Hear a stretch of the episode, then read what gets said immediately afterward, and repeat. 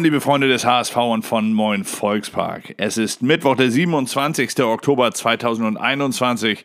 Und ja, wie ich dürften heute auch alle HSVer ein wenig müde sein, aber glücklich. Denn der HSV, er ist weiter. Er steht in der dritten Runde des DFB-Pokals, das auch gleichzeitig das Achtelfinale darstellt.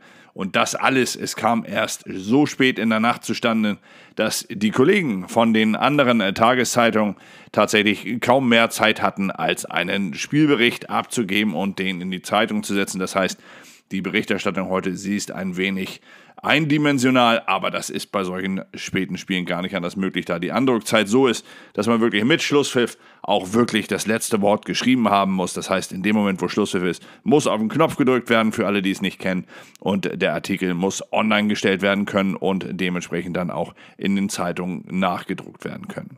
Pokalole, der HSV siegt nach Elfmeter-Krimi, titelt die Mopo, während die Bild von einem Crash-Sieg spricht und dabei noch einmal die üble Szene von Tim Leibold zeigt im Foto, wie dieser sich sein Knie so übel verdreht, dass er später vom Platz getragen werden musste. Ebenso übrigens wie der Verursacher bei Tim Leibold, nämlich Nürnbergs Tom Kraus, der später nach einem Kopfballzusammenprall ebenfalls auf der Trage vom Platz abtransportiert werden musste. Daher auch von dieser Stelle noch einmal gute Besserung, Tim.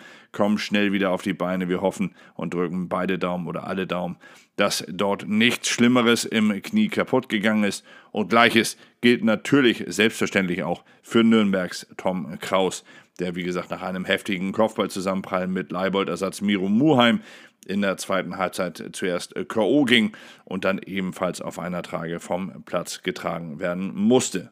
Da beide Ausfälle jeweils nur ein Tor der eigenen Mannschaft nach sich zogen und es ansonsten auch dank des sensationellen Reflexes von Daniel Heuer Fernandes in der Schlussminute keine weiteren äh, äh Tore gab, musste das Spiel letztlich dann im Elfmeter-Krimi entschieden werden. Es kam zum Elfmeterschießen, wo beim HSV David Kinzombie, Sonny Kittel und Sebastian Schonlau für den HSV getroffen hatten.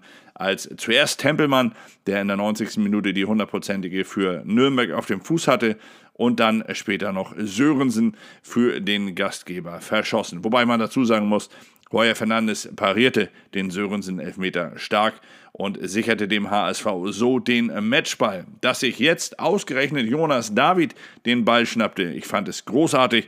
Der Junge hatte zuvor nicht nur mit einem schönen Kopfball die HSV-Führung per Kopf besorgt, sondern er hatte auch erneut, wie zuletzt schon in Paderborn, ein bärenstarkes Spiel absolviert. Aus meiner Sicht war er gestern sogar der stabilere in der Innenverteidigung neben Sebastian Schonau, der zwischendurch ein wenig wackelte, aber die beiden, sie ergänzen sich derzeit großartig und geben sich gegenseitig Halt. So wie zuletzt, wie gesagt, schon in Paderborn.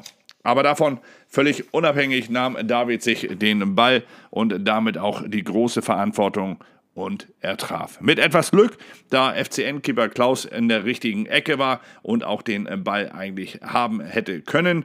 Aber am Ende war der Ball drin und der Jubel war groß. Einzig die schlimme Leibold-Verletzung, sie ließ den anschließenden Jubel ein wenig verhaltener ausfallen. Alle wussten natürlich, dass sie ihren Kameraden noch die Daumen drücken müssen, dass dort nichts Schlimmeres passiert ist. Es war aber ein Sieg am Ende, den sich der HSV hart erarbeitet hatte. Und dabei darf man Davids Elfmetertreffer quasi als symptomatisch, als sinnbildlich nehmen, denn der HSV hatte sich dieses Weiterkommen trotz, des, äh, ja, trotz dessen, dass es auf Messers Schneide stand, er hatte sich das Weiterkommen redlich verdient.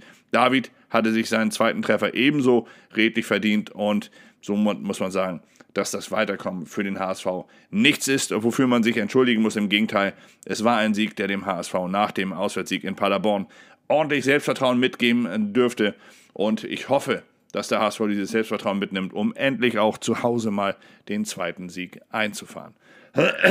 Fakt ist, durch das Erreichen der dritten Runde, wie gesagt, dem Achtelfinale im DFB-Pokal, hat der HSV sich weitere 515.000 Euro sicheres äh, Preisgeld eingespielt und er hofft natürlich darauf, dass er jetzt ein gutes Los zieht, damit dann dementsprechend noch Zuschauer und TV-Einnahmen dazukommt. Neben dieser Freude gab es gestern übrigens noch zwei Debüts die von den Kollegen erwähnt werden, wie natürlich dann auch bei uns im Blog. Endlich Startelf für Doyle titelt die Bild heute und zusammen mit mir sind sich hier alle einig, dass dieses Debüt schon ganz okay war. Der Engländer erarbeitete auch gegen äh, den Ball, er war zudem ball- und passsicher, anders jedenfalls als der zweite Debütant, der so gar nicht ins Spiel zu finden schien. Mikkel Kaufmann, der, man merkt ihm denen einfach an, dass er absolut gewillt ist, immer alles zu geben, dass er seine Physis aber noch nicht effektiv ins HSV-Spiel einzubringen weiß. Hier wird es wohl noch ein wenig dauern, bis der Däne endlich Fuß fasst beim HSV. Ebenso übrigens, wie es natürlich allen Befürchtungen nach bei Tim Leibold der Fall sein sollte, zu dessen Abgang ich aber noch mal ein paar Worte sagen möchte. Wir hatten es ja zuletzt beim HSV schon, als der HSV gegen Düsseldorf spielte mit Karl-Reihe, wo Dinge passiert sind, die einfach nicht passieren dürfen. Und so muss ich ganz ehrlich sagen, haben die Nürnberger gestern sich auch wirklich ein Eigentor geschossen, als sie Tim Leibold auch noch mit Pfiffen vom Platz begleiteten, als dieser schwer verletzt auf der Trage in die Katakomben des Max-Morlock-Stadions getragen wurde. Ein Verhalten, das einfach definitiv richtig schäbig ist. Da hätte äh, man sich tatsächlich mehr Fingerspitzengefühl von den Nürnbergern erwarten dürfen. Auf jeden Fall war das richtig peinlich, liebe Nürnberger, das muss man einfach mal dazu sagen. Nicht, dass ihr damit alleine steht, das machen viele Fans. In vielen Stadien passiert es leider heute immer noch, dass ehemalige Spieler immer noch mehr ausgepfiffen werden als andere Gegner. Weshalb das so ist, wenn diese Spieler sich innerhalb des eigenen Vereins nicht, nichts haben zu Schulden kommen lassen, ich weiß es nicht. Bei Tim Leibold gab es ja beim Abgang so ein paar Reibereien. Insofern habe ich das während des Spiels noch verstanden, aber beim Abgang dann, als er verletzt vom Platz getragen wurde, das war unmöglich, das war richtig, richtig schäbig. Aber ja, es ist halt so, wie es ist. Und Tim Leibold, das ist viel wichtiger. Dem drücken wir jetzt lieber beide oder alle Daumen, dass er dort einigermaßen und möglichst heil aus der ganzen Nummer rauskommt. Heute werden wir dort mit Sicherheit ein wenig mehr erfahren. Ja, was gab es sonst noch? Ansi Suhun, er stand nicht einmal im Kader. Das ist wiederum schade. Der Junge hatte es eigentlich verdient, jetzt weiterhin dabei zu sein. Die Mannschaft, sie reist heute per Flieger nach Hamburg und trainiert dort am Nachmittag noch unter Ausschluss der Öffentlichkeit.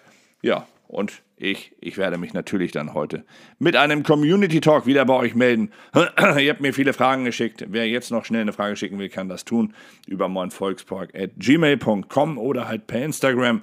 Meine Stimme, sie gibt ein wenig den Geist auf, nachdem bei mir die Nacht natürlich auch dementsprechend kurz war.